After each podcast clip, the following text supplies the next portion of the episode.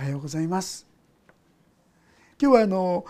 ペンテコステというですね教会の大きなお祝いの一つですね。すなわちこれを教会の誕生日という言い方をします。なんで精霊が来た来ることがですね教会の誕生日ということができるんでしょうね。実は私たちが今ここにいるということはまさしく精霊様が私たちを導いてくださっていなかったらここにいることはなかったと思いますね。まあ、私たちは自分でですねこの場所に来ているとこういうふうに考えるかもしれませんが実は神ご自身が私たちを促しまた導いてくださったからこそ今こうしていることができるもうそうでなかったらもうそれ私なんか遠くの昔にですね神様から離れてしまっていたと思いますね。でも神ご自身が御霊様が私たちを促してくださって聖書の言葉が心にとどまるようになって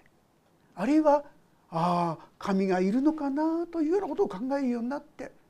あるいはああ自分も弱いんだなとか罪があるんだな愚かなんだなと教えられてそしてイエス・キリストはそんな私のために十字架にかかってくださったんだなこういった事柄を全部解き明かしてくださった方は聖霊なる神様なんですね。それゆえに今私たちはこうして教会にも来続けてまた祈ったりですね神様にお仕えすることもできているわけであります。そういう意味で教会が教会として成り立つのはまさしくこの聖霊様のによってだという意味においてペンテコステがですね教会の誕生日ということができると思います。でこの方によって私たちは強くなっていくことができるんですね。弱い者が強くされ私本当に失望しやすいものが立ち上がっていくことができるこれもみんな聖霊様の働きであるわけであります。今日はご一緒にその中で「真実な愛」と題してですねいわゆる良きサマリア人の例えと言われていますけどもここからですねご一緒に学ばせていただきたいとそう思うんですね。このサマリアというのはですね例えばこの震災の時にアメリカからサマサマリタンパースっていう方々が随分来てくださったんです。家がもう泥んこになっちゃったとこをですね。みんなこう排除してくださったりあるいはこの立て直す修繕してくださったりとかですね。いろんなことをやってくださいました。これサマリタンパースなんです。パースお財布ですよね。隣人の本当に必要のためにそのようにして労してくださった。そんな方々がですね来てくださって労してくださったりしました。あるいはアメリカやイギリスなんかとサマリアの単の法律があるそうですよね。もう本当に困った人にですね助ける。そういうところでいろんな問題が起きた時にそれは責められない。そういうのは法律らしいんですけどもそんな法律もあるぐらいに。このサマリ良きサマリアの人の話っていうのはよくよく知っていると思うんですけども今日はその中で特に真実な愛という点においてですねご一緒に見させていただきたいと思います。10章の25節からもう一度読ませていただきます。さてある立法の専門家が立ち上がりイエスを試みようとしていった。先生何をしたら永遠の命を受け継ぐことができるでしょうか。立法の専門家、まあ、立法学者と言いましょう。聖書のことをよく知っている人ですね。その人がイエス様のところに来られてそしてここにありますように永遠の命を受け継ぐことがどうしたら何をしたら永遠の命を受け継ぐことができるでしょうかってこう言ってきているんです。真面目な求道者なのかと思いきや実はそうではないんですよね。ここにありますようにイエスを試そうとしてって言ってます。本当にこれがですねこやつが正しいのかどうか化けの皮を剥がしてやるこういうところですよ。あんまり良い心で来たんじゃないんですよね。でどう言ったのか永遠の命をとこう言うわけであります。それでイエス様はこう答え言いましたね。26節イエスは彼に言われた。立法には何と書いてありますか？聖書には何と書いてありますか？ってことですがあなたはそれはさらにどう読んでいますか？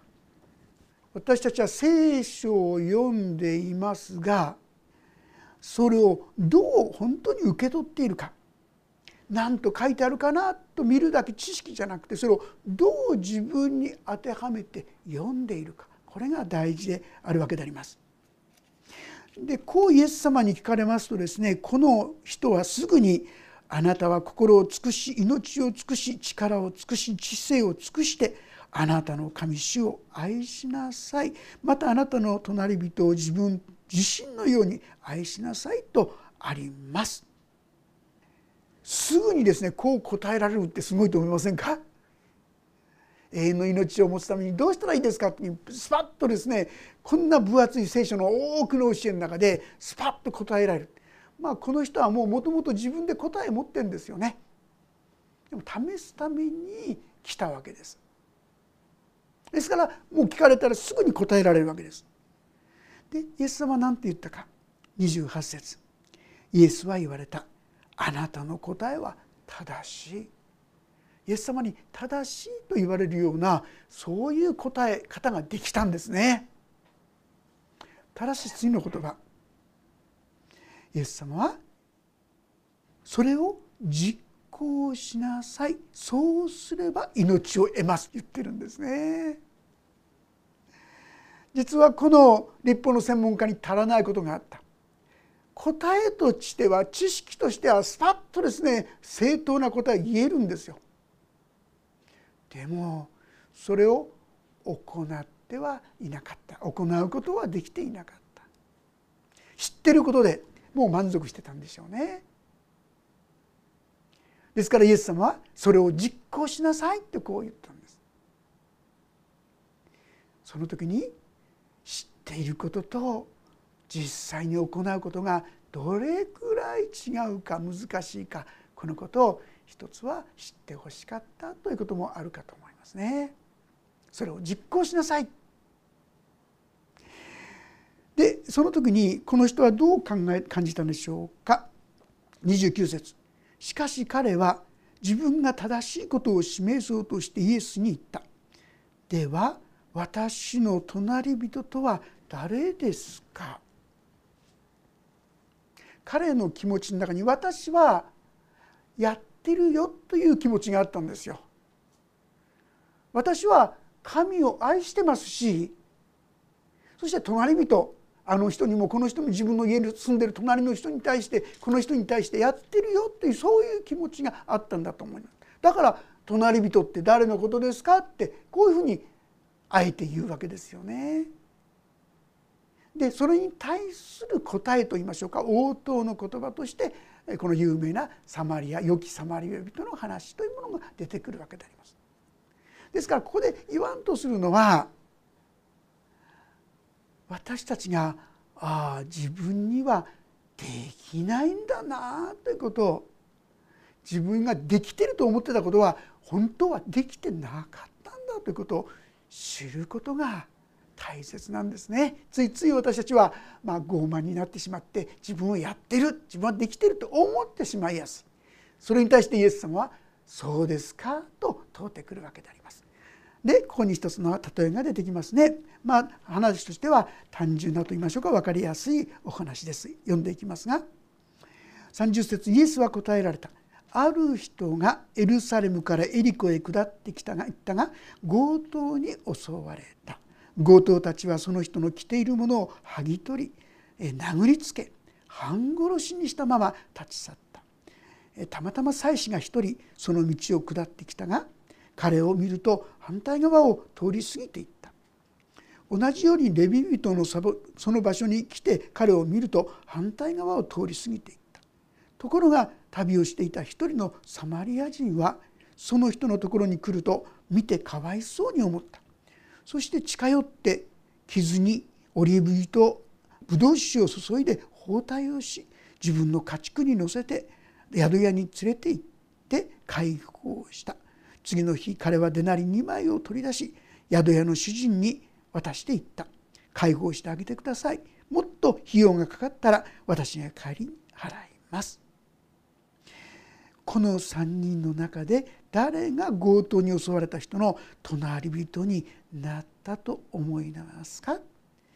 彼は言ったその人に憐れみ深い行いをした人です。するとイエスは言われた。あなたも行って同じようにしなさい。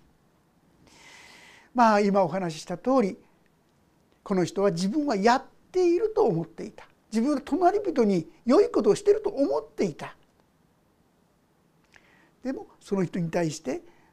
イエス様は「本当ですか?」と問うてくださってるわけですね。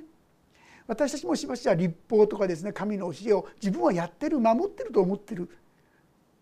でも本当ですか？とあえてイエス様は問うてくださっているかな？そう思うんですね。さあこの内容をですねもうちょっと細かく見ていきたいと思うんですがこれはたとえ良きサマリア人の例えなんていう言い方をしますが例えというよりも実際におそらくあったことではないかなと思うんですね。でそれを誰にでも分かるお話としてある人という形でですねお話している可能性が高いかなと思うんです。エルサレムとこのエリコここにはですね非常にこう荒野という非常に険しいところなんですよね。ですからここにはよく、まあ、追いはぎといいましょうか強盗がですねいたそうですね実際にこういうことがあったようですね。でおそらくこの旅人もそういうことがないようにと一生懸命注意しながら用心しながらそこにでもどうしても行かなきゃならないからとですねそこに行ったんじゃないかなと思うんですが案の定ですねそこで追いはぎに遭ってしまった。ただ単に物が取られたというだけじゃなくてここで書いてありますようにその人の着ているものを剥ぎ取り殴りつけ半殺しにしたまま立ち去ったって言うんですよ。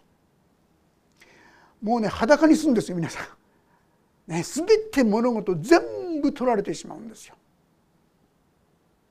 そして殴りつけられてるわけですよね。まあ、いわゆるボコボコにされたわけですよ。それも命が危ういほどにボコボコにされたんですよ。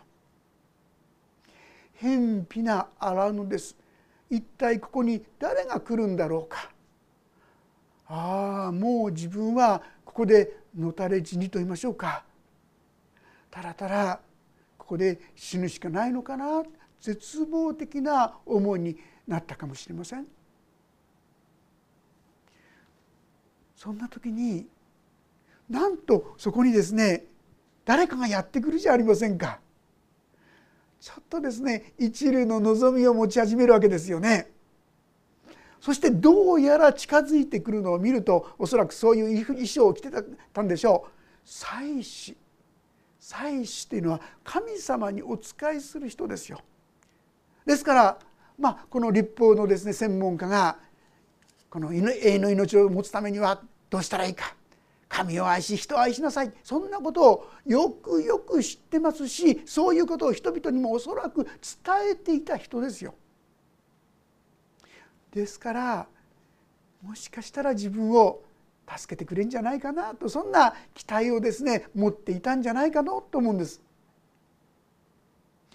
ところがどうでしょうか？彼はたまたま妻子が一人その道を下ってきたが彼を見ると気が付かないんじゃないんですよ。見るとですあ怪我して倒れてる人がいる。そうすると反対側を通り過ぎていったっていうんですね どれぐらいの道幅か分かりませんがわざわざその人がいるのとは反対の方おそらく見て見ぬふりをしてですねそっぽ向きながらですねそうしてそこを通り過ぎていったんじゃないかなと思うんですよ。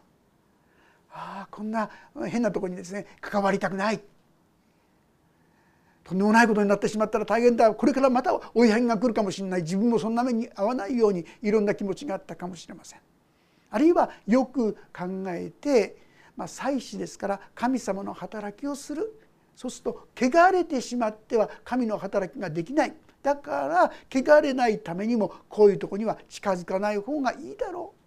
そう言って彼は見て見るふりをしたのかもしれませんあるいはもう時間が迫ってきて急がなければならないんだというそういうことがあったのかもしれません。いずれにせよ彼はわざわざその人を見てそして見て見ぬふりをしてそこには関わりたくないという思いでそこを通り過ぎていってしまった。本当にこの傷ついた人にとっては一部のこの望みを抱いたこの人が自分を見捨てていくというのは大きな失望だったと思いますよね。この人ならと思うその人が自分をですね見捨てて反対側を通り過ぎていってしまう。やがてですねもう誰も来ないかなと思ってましたらもう一人やってくる。32節同じようにレビ人もその場所に来て彼を見るとです。見ると反対側を通り過ぎていった。見てないんじゃないんですよ。気が付かないんじゃないんですよ。見て。でもここには関わりたくない。本当にこの傷ついた人にとってはですね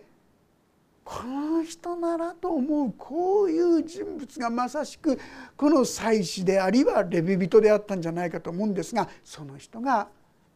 ものの見事に自分を無視していってしまう。皆さん私たちもこういうことを時々経験するんじゃないでしょうか。この人ならと思った人がですねいざという時に助けてくれるんじゃなくて全然無視して知らんぷりをしてしまう。本当にその絶望はですね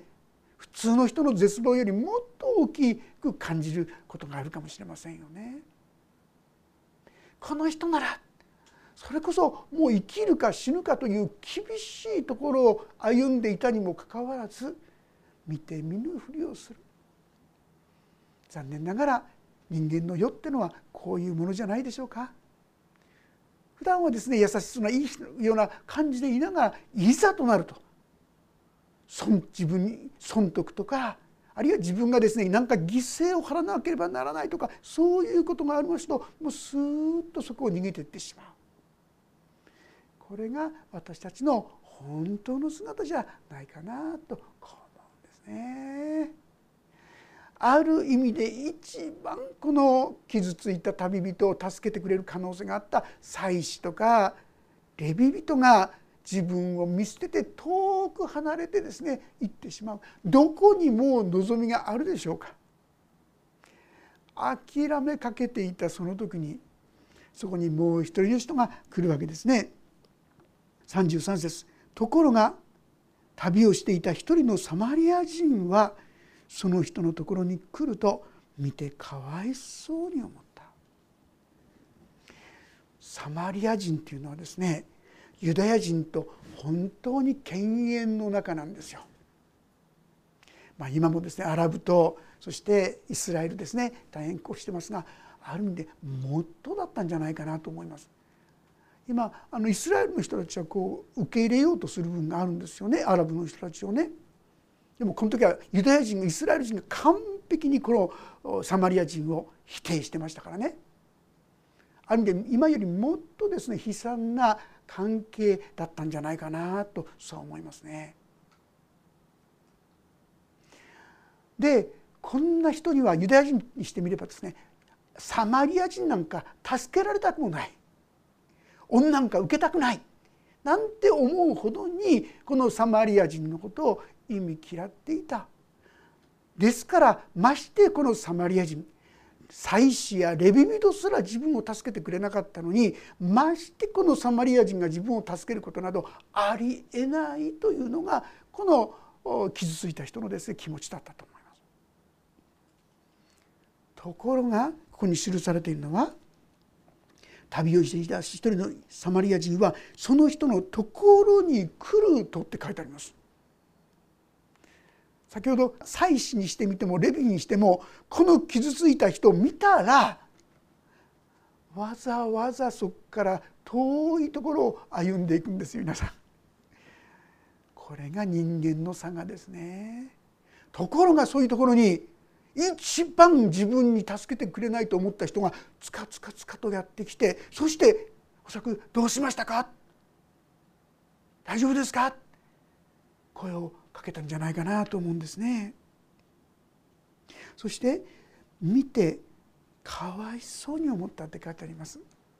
このかわいそうに思うっていうとですねなんかちょっと軽い感じがしますね。ぜひ元々の言葉ではですねこれスプラングニゾマイって言葉なんですよ。スプランニゾマイって言葉はですね腹渡をよじってですね引きちぎられるようなそういう痛みってこういうことなんです皆さん。私だったらもう胸がです。ね痛い。本当にどうしたらいいんだろう。あかわいそう。本当に腹渡がよじられるようなそういう感情ですよ。本当にその人のことを思いやる。同情と言いましょうか。憐れむと言いましょうか。深い深い感情の動きがここにあるんですよ皆さん。なんとこのサマリア人がそのような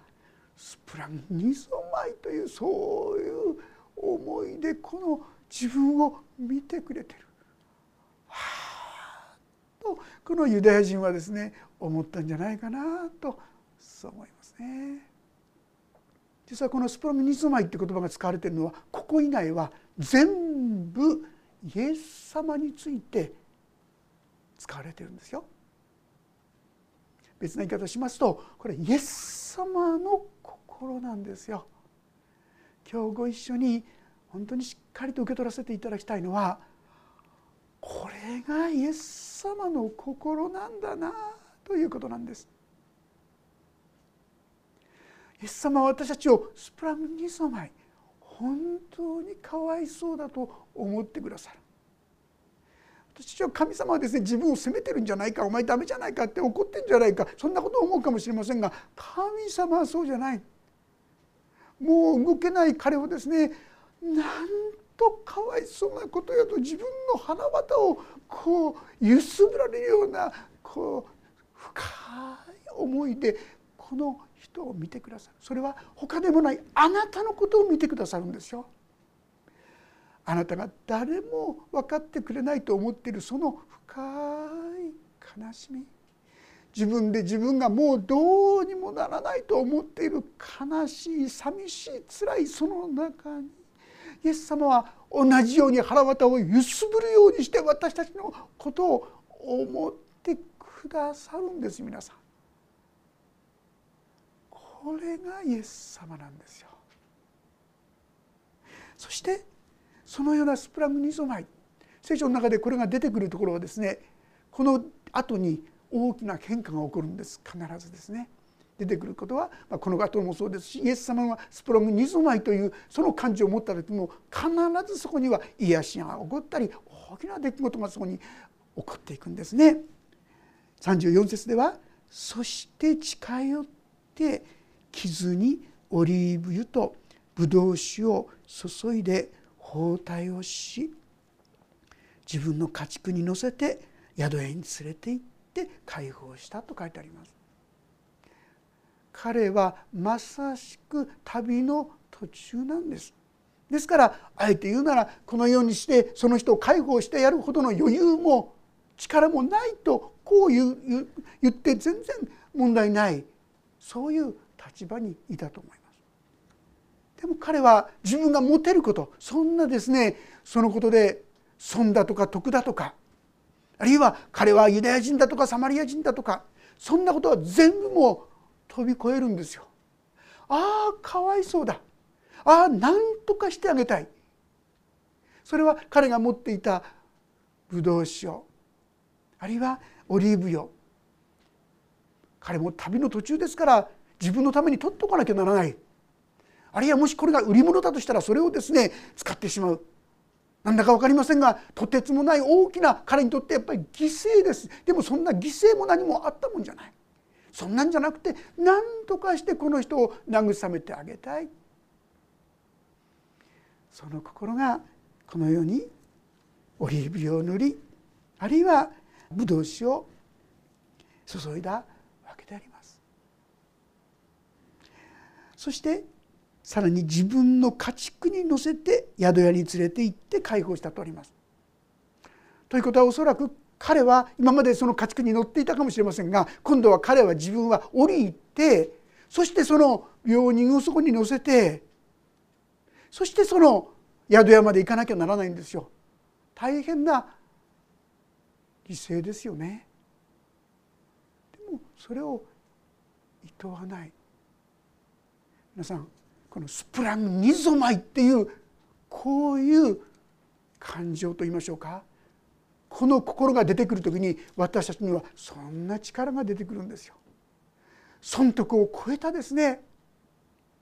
犠牲的な歩みもできるようになるんですが正直言いまして肉の私たちの心にはそんな心はないって言った方が正しいんじゃないかなと思いますね。さあこの思いはさらにですね35節。次の日彼はデナリ2枚を取り出し宿屋の主人に渡していった。解放してあげてください。もっと費用がかかったら私が帰りに払います。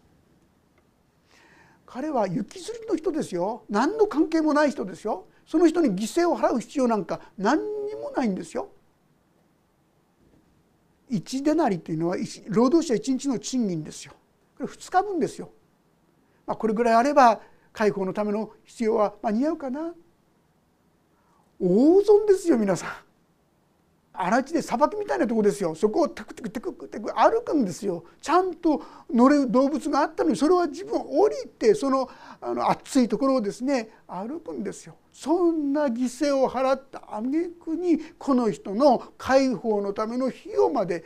出してあげるそしてさらには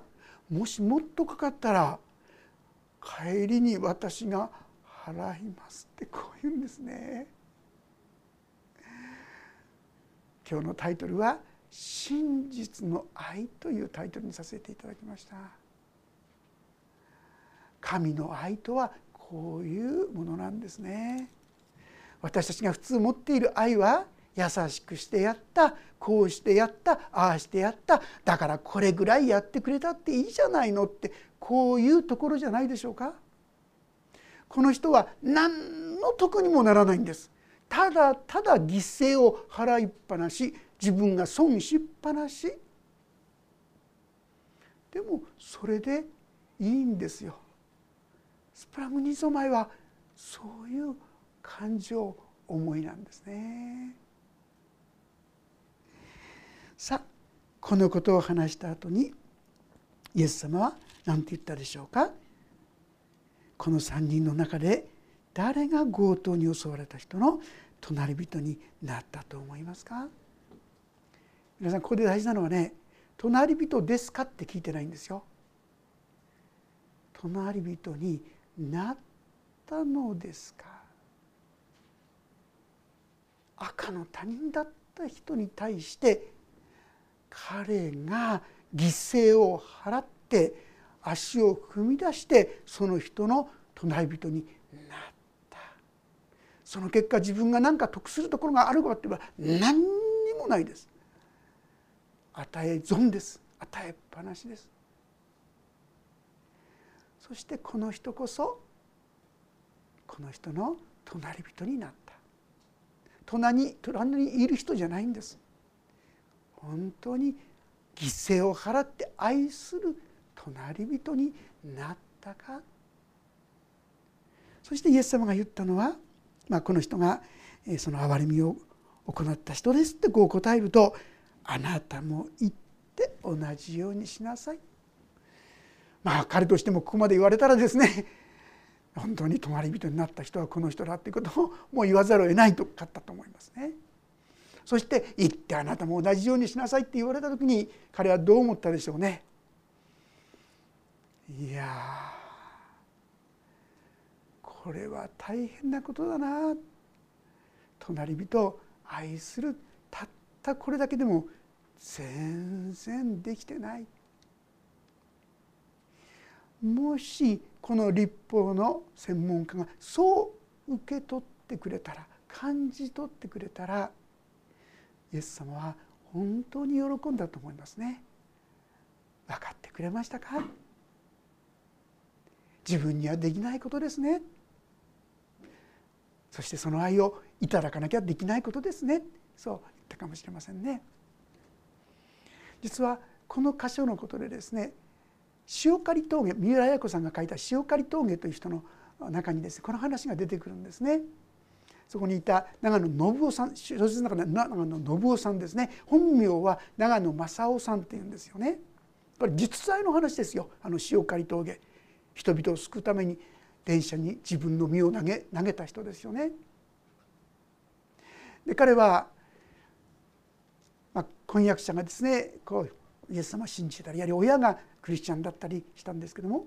なかなか受け止められなかったんですけどもある時に伝道者のメッセージを聞いたんですね「世にも愚かな者がおります」自分の命を投げ打って。本当にその神様の愛のメッセージを聞いた時に彼は感動したんですね。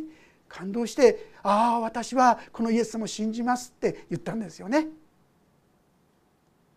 その時に伝道者に言われたことは「あなたは今日初めて聞いたのにイエス様を信じるって言うんですか?」ならばそれはあなたがイエス様を十字架につけたっていうことが分かるんですねって言ったらとんでもない。私はイエス様なんか十字架につけませんよ。イエス様素晴らしい人ですからイエス様にこれからお従いしていくんです、まあ、そんなような答えをしたようですよね。その時何と言われたかと言いますと「ならばあなたとイエス様は無関係です。自分の罪を通さないイエス様の関係は無関係だ。もし本当に知りたいならどの御言葉でもいい。徹底してこれは正しいと思う御言葉をやってみてくださいってこう言われたんですね。彼はその時から何の言葉がいいかな。その時にあなたの隣人を自分と同じように愛しなさい。この言葉を思い浮かべてですねよしそうしよう。ちょうどその時に会社で実は人の給料を猫ばばした三堀という同僚がいたんですね。当然ながら人の給料を手につけてそのことが発覚しましたから彼は当然まあ解雇ですよね。彼の隣人になる彼を自分と同じように愛するってどういうことかなって考えて彼は自分でその上司に謝りに行くこともできないだろうだから私がそこに行ってそして代わりにまた一緒に謝ろう。だから一生懸命そうやってですねお願いした時にその上司の人もですね感動して何とかしてあげたい。でもこのままここに置いとくわけにいかない。だからあなたがここまで言うんだからあなたも一緒にここではなくて今度旭川のこの鉄道にですねこれ会社が変わるんですけどもそこに行ってほしい。これは彼にとってとっても大きな犠牲でした。なぜならばそこにはですね藤子さんという自分の愛する婚約者がいもうその人とめったに会えないところ今の時代と違いますからねめったに会えなくなる。でも自分と同じように隣人を愛するそのようにして彼が復職できるんだったらと言って彼は一緒にその旭川に行くんですよね。ところが三織はですねそれを喜んでくれたかって言いますとここまでついてきて恩着せがましい所詮キリスト教なんてのはうまいことばっかり言ってるそういう説教じみたそういうもんだ彼を徹底的にバカにするんですよ。一生懸命やることなんか全く認めない今までも何度も何度もそういうことがあったわけですが彼はぐっとぐっとこらえてきたんですがついに彼も堪忍袋の音楽入れて「いつまで分かんないんだ!」で怒り始めた時に「ざまあみろそれがお前の本性だ」聖人君主の顔しやがって彼に言われたその言葉はこの長野青年の心にぐさっと刺さりましたね。彼が後に洗礼を受ける時にその時のことを書いてるわけですが彼はこの三森三堀さんに対して良きサマリア人になろうと思った本当にこの人の必要に応えて良きサマリア人のになろうと思ったでも現実には自分は良きサマリア人どころか自分自身が傷ついた旅人であってそんなことなど何一つできない自分に気づいたと彼は証で記しているわけですよね。私たちは自分の姿が分かってない。できてると思ってる。できてない。自分に気づかない。一生懸命それをやれあれがこうだったからこれがこうだったからいろんな言い訳や弁解や状況やいろんな理由をつけてだからしょうがないんだ。仕方がないんだ。そうではなくて私が傷ついた旅人だと神様の前に出ていくことが必要。この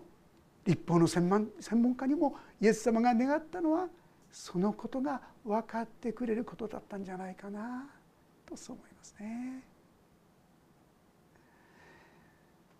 彼は一生懸命この三つ折のために愛の技を注ぎしたつもりでいたけどもそんなものはみんな偽物。表面的なものに過ぎなかった。真実な愛からは遠いものだったことを気づかされて本当に悔い改めたわけですね。さあその彼がいよいよ婚約結婚そこに向かうその日にあの塩刈峠に向かったわけであります。そこには一つの石碑が書いてあると言いますね。そこに一人の青年が殉教した。この客車がですねもうコントロールを取れなくなってしまって離れてしまってそうしてこれ以上行ったらもう脱線してみんなこの乗客が死んでしまう。そのことを鉄道員であったことを知ってた彼はどうしたか。ギリギリまでブレーキかけましたけどもそれが止まらないで。結局今ならっていうんでその列車の前に自分の身を投げた。彼にとって最も大切な結婚の最も大切なその日に自らの命を捧げてそしてその列車が止まって乗ってた人はみんな助かった。そこに乗ってた一人がその三つ堀だった。彼は口で口できれい事言ってんじゃなくて本当に命を懸けて人々を救う人であった彼は初めて本当のキリストの命に愛に触れて彼も改心しまた実際当時ですねこの塩刈峠の事件は多くの人を信仰へと導いたとこう書いてあります聞いてますね。皆さん私たちはこの愛これをしっかりと受け取らないことには愛の技に立ち上がることできないんですね。神様はあなたをスプランニソマイ腹渡をよじるようにして引きちぎられるようにしてあなたのことをかわいそうだと思ってくださっているんですよ。自分でそのことの気づかない私のためにもかわいそうだ何とかして気づいてほしい何とかしてそこから立ち上がるものになってほしい私たちがこのイエス様の思いをスプラグニズマイを自分のためのものであったと受け取る時に長野の青年は口先で愛そうとしましたけどできなかった。しかし後々には人がその友のために命を捨てるというこれよりも大きな愛は誰も持っていませんというその御言葉の通り彼にとって一番の希望の日であったにもかかわらず自らの命をそれでも捧げることができる本物の愛の人に変えていったわけですね。神様はあなたに対してもこの思いを持っていてくださる先ほど言いましたがこの箇所以外にはこのスプラムニゾマイって言葉が使われているのは全部イエス様に対してだけです。イエス様があなたのことをそう思ってくださっているこのことを受け取ってそしてこの愛に行こう時にいつの日にか私たちも小さな良きサマリア人への歩みを踏み出していくことができるのではないかと思いますね。